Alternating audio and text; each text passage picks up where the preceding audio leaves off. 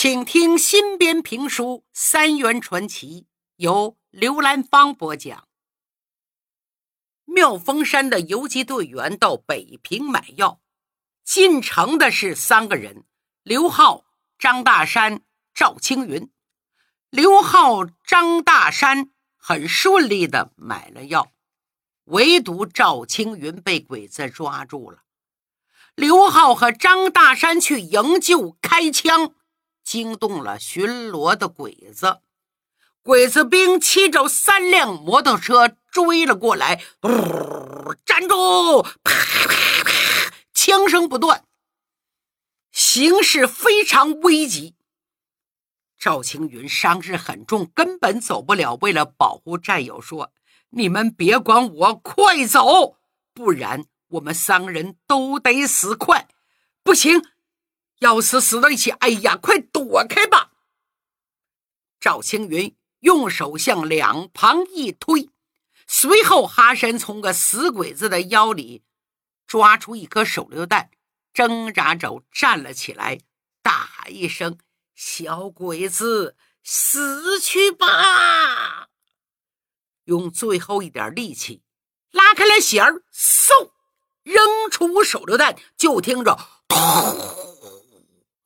轰隆一声巨响，最前面的一辆摩托车被炸翻了，两个鬼子被炸得血肉横飞。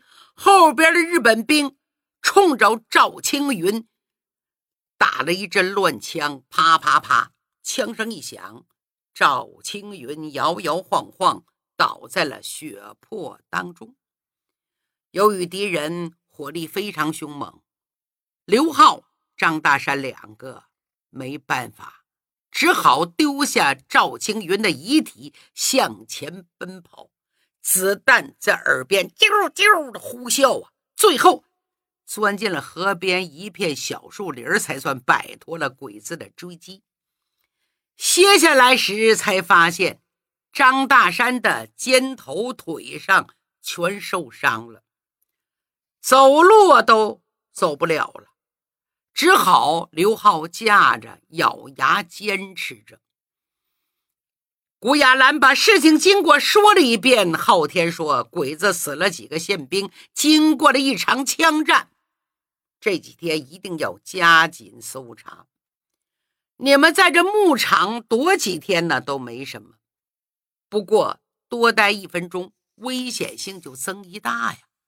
是啊，还有呢。”这些救命的药品必须马上送到妙峰山游击队，送晚了耽误治疗，那几个伤号有性命危险。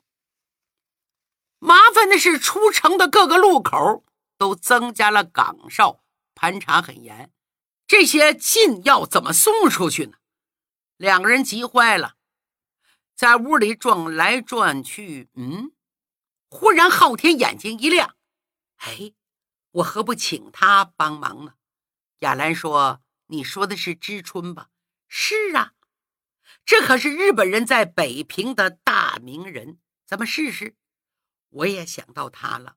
上次学校事件也是多亏知春吓走了李建昌那个赖皮狗，不然麻烦大了。你打个电话。就这样，昊天抓起电话。拨了一组号码，简单扼要的给知春说明了情况。电话那边的知春沉吟了一会儿：“好吧，现在是十点零五分，你做好准备，两个钟头我准到。两小时以后，也就是午夜时分，一辆插着高腰旗的日本军用大卡车，呜。”开进了学校，就是郭雅兰这座学校。司机正是藤原直春、昊天雅兰和刘浩，已经在学校等候多时。知春从驾驶楼跳下来，给昊天、蓝雅两套日本人的衣服，帮他们化了妆，还特意带了一身日本军服。一条三八大盖枪，一把东洋军刀，让刘浩化妆成押车的日本鬼子。车厢里装满了成箱的罐头、鸡蛋、压缩饼干等一些生活用品，让伤员张大山和那些买来的药品就安置在那些纸箱的后边，上边蒙好。这回啊，昊天坐在司机的位置上，由他开车，身边是雅兰、知春，靠窗户坐着。货车要出城了。离着城门不远，就听喊：“站住！快快的站住！”日本兵拦住去路，咔，车一停，有个鬼子用枪托敲着窗户：“快快的，出示证件，接受检查。”探照灯的映照下，知春不慌不忙的下了车，拿出一张日本军部签发的特别通行证。瞪着眼睛，叽啦哇啦的说了几句日语，凶巴巴的。也许不是什么骂人的粗话，但也不会是什么礼貌的用语。再看几个日本兵，一脸的惶恐，冲他连连鞠躬：“李密马森，李密马森。”意思是对不起，对不起。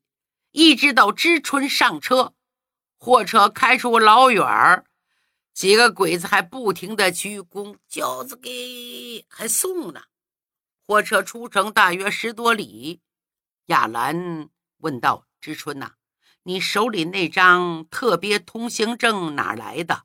啊，非常时期没有非常的手段，只怕是寸步难行啊。我们财团呐，跟他们军部有关系。原来藤原知春的三条财团自己在北平就有一个车队。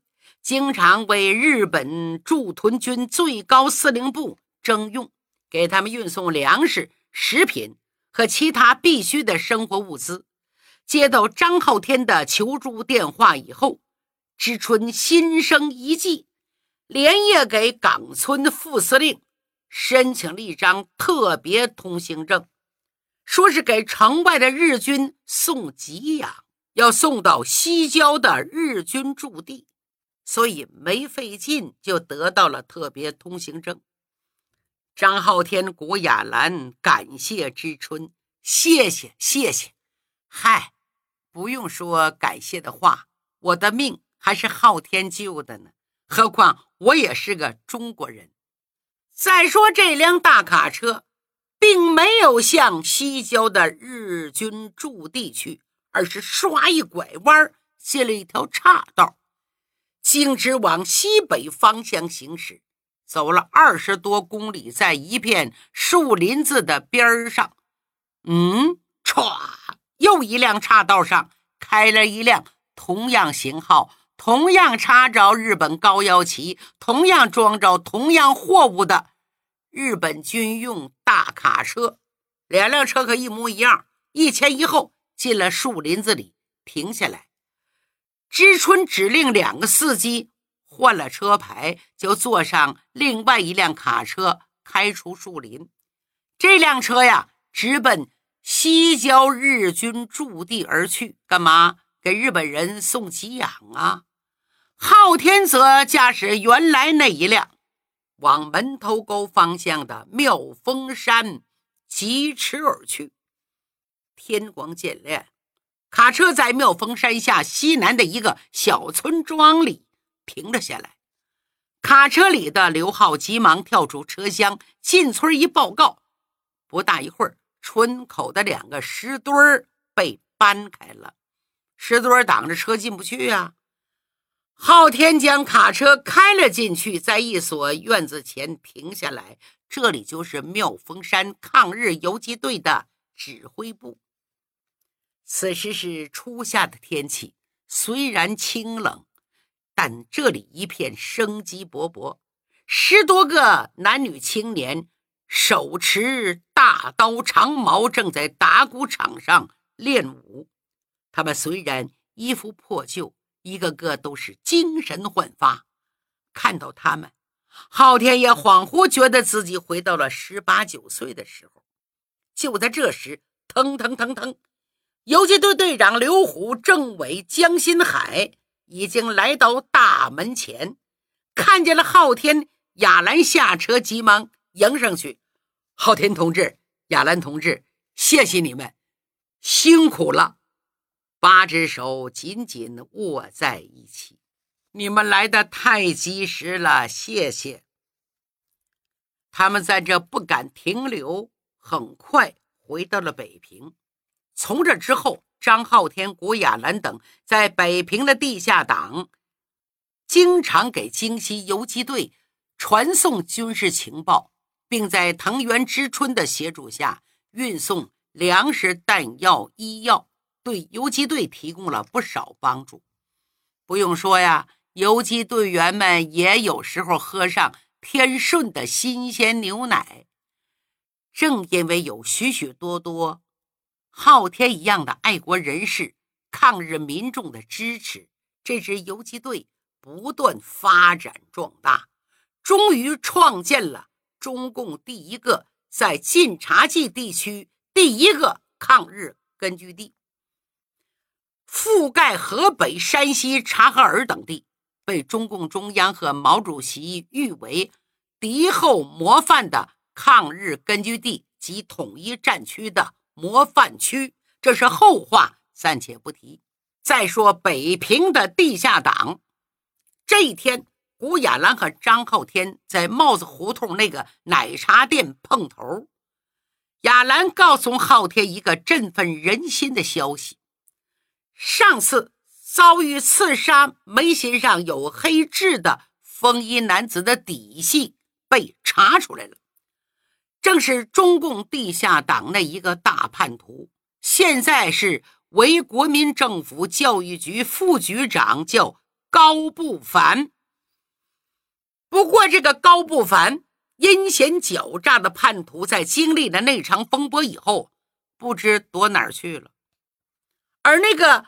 赶着马车穿着夜行衣刺杀他的壮汉，原来是北平抗日锄奸团的一个武术教练。这个抗日锄奸团的成员多半是高校的爱国学生，其中有几个被高不凡出卖，遭到敌人杀害。北平老百姓对这个抗日锄奸团并不陌生，可以说日本人一踏入北平。抗日锄奸团就自发诞生了。北平、天津一带到处传扬着他们杀汉奸的故事，说这些人来无踪，去无影，活跃在车站、影院、赌场等各个公众场所，因为这里也是汉奸鬼子经常出没的地方，或是枪打，或是刀砍，或是包间里放炸弹。或者饮料菜里下毒，也许将汉奸装到麻袋里沉到水里喂鱼。反正这么说吧，因地制宜，只要能将行动目标置于死地，什么手段都用上。这个组织的成员呢，多半是高官贵储的富商名人之后，在校的大中学生，比如。伪满总统郑孝胥的两个孙子郑统万和郑坤万，国民党高级将领孙连仲将军的女儿孙慧君，同仁堂的大小姐乐倩文等等，都是抗日锄奸团里一流好手。亚兰转告张浩天，根据党的指示，必须在最短时间内挖出并排除大叛徒。高不凡，尽量减少抗日锄奸团人员的伤亡，保护他们的爱国热情，同时也保护更多我党在学生中的后备力量。可是眼下要找出这个大叛徒，谈何容易？简直是大海捞针一般呢。那么这个小子到底躲哪去了呢？原来，在经历了上次那场惊吓之后，他知道自己已经暴露了。成了人人喊打的过街老鼠，稍一露头便性命不保。于是干脆辞去了在教育局的职务，就躲在帽子胡同那个日中亲善俱乐部后边的一所小房子里，一连两个多月门都不出啊，吃喝拉撒有人伺候着，滋水四郎还专门派出四个日本特务，昼夜值班，严加保护。可是奇怪啊，尽管这个高不凡像从人间蒸发一般没有露面，可是抗日锄奸团里还有两个成员暴露了身份，被敌人逮捕杀害了。根据这个情况推断，高不凡在高校爱国团体中还有内线存在，同样是一个心腹大患。高不凡，大家知道这个是谁呢？为此，教授陈诚主持召开一个紧急会议，决定来一个引蛇出洞，先挖出这个内奸再说。怎么引蛇出洞呢？别着急，下边我就说清楚了。咱们单说十驸马大街有一个女子师范学堂。也就是秦芙蓉、黄云裳当年读书的学校，鲁迅先生曾经在这里任过国文系的讲师，并且写下了著名的纪念刘和珍君。这条街有一家梅园奶茶店，就在女子师范的东侧。女士爱国学生经常在这里集会。这个奶茶店的老板姓金，前文我说过，他是清朝宣统皇帝的一个小舅子。清王朝退出历史舞台以后，金老板岁数大了，也没心思做宫廷乳品。他看天顺公司的乳品比较正宗，而且物美价廉，讲求信誉，所以就从天顺进货。就因为天顺进货，昊天跟金老板非常熟悉，每天呢都派人去送酸奶、送奶酪。单说这一天，躲在阴暗的角落内间，高不凡突然得到一个情报，谁给的？他的外甥，可把他高兴坏了，一时止不住心潮激荡，热泪奔涌啊！拍着胸脯喊：“老天开眼呐！我高某人终于有了出头之日了。”原来，滋水四郎曾经亲口答应过他，只要他再立一次大功，就会发给他一大笔奖金，派人将他送出北平，到日本大阪定居。到大阪就可以彻底告别这种脑袋掖在裤腰带上提心吊胆过日子了。自己后半生，什么金钱、美女、富贵、荣华，统统不在话下。那么，怎么才算是立大功呢？那就必须抓到北平地下党领导班子内的一个核心人物。他得到这个情报。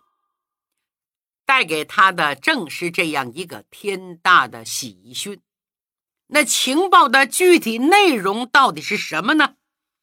上边写的很清楚，定于五月初五晚上二十一点整，女子师范学堂的爱国学生将要举行一次特别聚会，聚会的地点就在学校附近的梅园奶茶店，目的是成立。女子师范的初监分团参加聚会的，不仅有女师初监分团的发起人夏茂轩，还有几个骨干，而且北平地下党一个重要人物也会亲临指导，做出重要指示。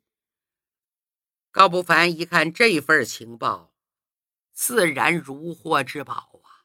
立刻命令一个特务去通知他的顶头上司滋水色狼，要求见上一面，说有机密情报。恰好滋水色狼正在俱乐部里寻欢作乐，很快就赶过来了。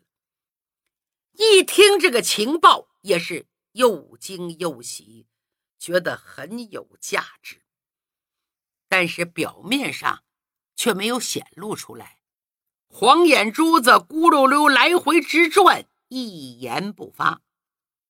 高不凡有些着急了：“太君呐，我拿脑袋担保，这份情报的真实性绝对不容置疑，绝对不是高某立功心切，急于离开北平。是我的外甥曹文轩那小子，他对大日本皇军忠心耿耿，已经不止一次为我传递消息了。他和我一样，盼你给他一个。”出国机会没有理由不相信他的。死水四郎微微一笑：“高桑，皇军从来是赏罚分明，不会亏待他的。根据你的那个外甥的一贯表现，我不会怀疑这份情报的真实性。我的意思是，这可是个重磅炸弹。”如果真能抓到中共北平地下组织主要领导人，在中共高层必将引起大的震动，恐怕远在陕北延安的朱毛，哈哈哈哈哈哈哈，都坐不住啦！是啊，太君，既然如此，你还犹豫什么呢？高桑。死水四郎点了一支雪茄，抽了两口。